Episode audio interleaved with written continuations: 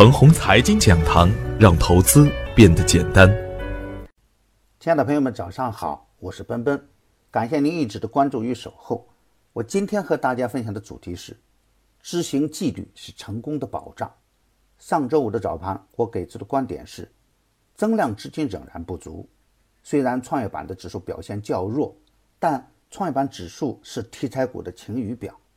创业板指数强势的时候，咱们就可以大胆一点参与行情；创业板指数走弱的时候呢，仓位就要小一点。主板集体拉升的时候，题材股啊通常都没有什么好事；主板平稳的时候呢，题材股才有春天。结构性的格局没有发生根本的改变，确定性较大的仍然是芯片、五 G、自由贸易港、网络安全板块合力不够。三六零概念分化是一种必然。不管市场怎样改变，我们需要坚持一个观点：趋势在的时候啊，就可以积极跟踪；趋势不在的时候，就应该坚定出局。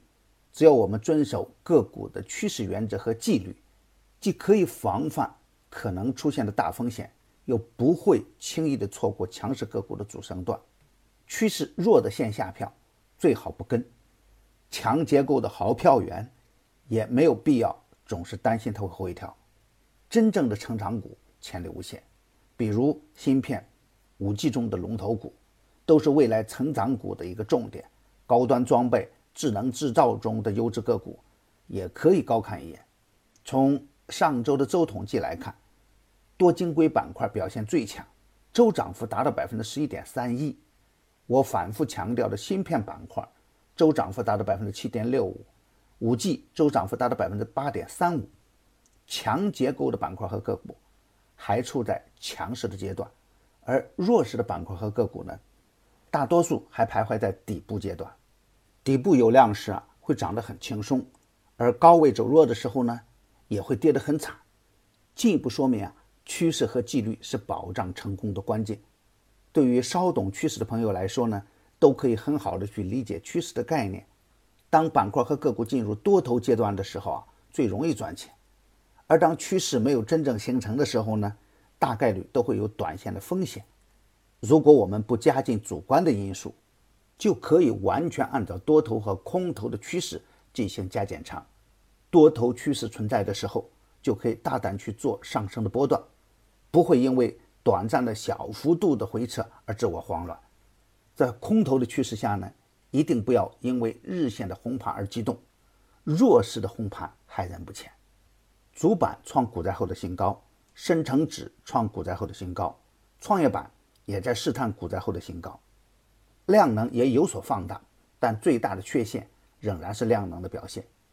新增资金还是围绕着行情热点板块来展开，反倒是创业板的量能呢更好看一点，平均股价在不断的提高，对于有业绩支撑的中小创个股存在着较大的轮动的补涨机会。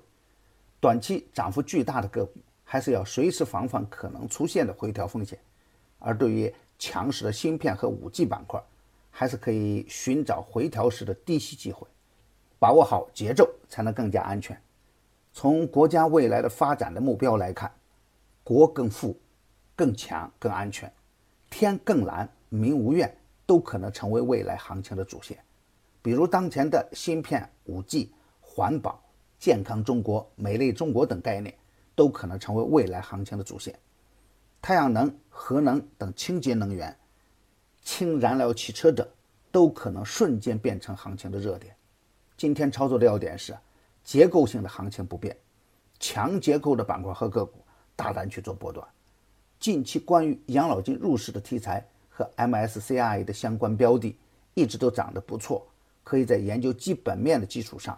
积极的跟踪，大盘还会震荡，震荡的方向大概率向上。我的观点只是我个人的观点，盘中所涉及的个股只为说明我的观点，不构成推荐。如果与您的观点不一致啊，您说了算。为了感谢大家对于本节目的支持，我将赠送大家价值八十八元的牛散成长秘籍的文字版大礼包，只需关注陈红财经微信公众号，回复“财经讲堂”即可免费领取。另外。为了更好的为大家提供服务，奔奔已经开通微博直播，关注“陈红财经飓风”，每个交易日我们不见不散，也希望得到您的分享与点赞。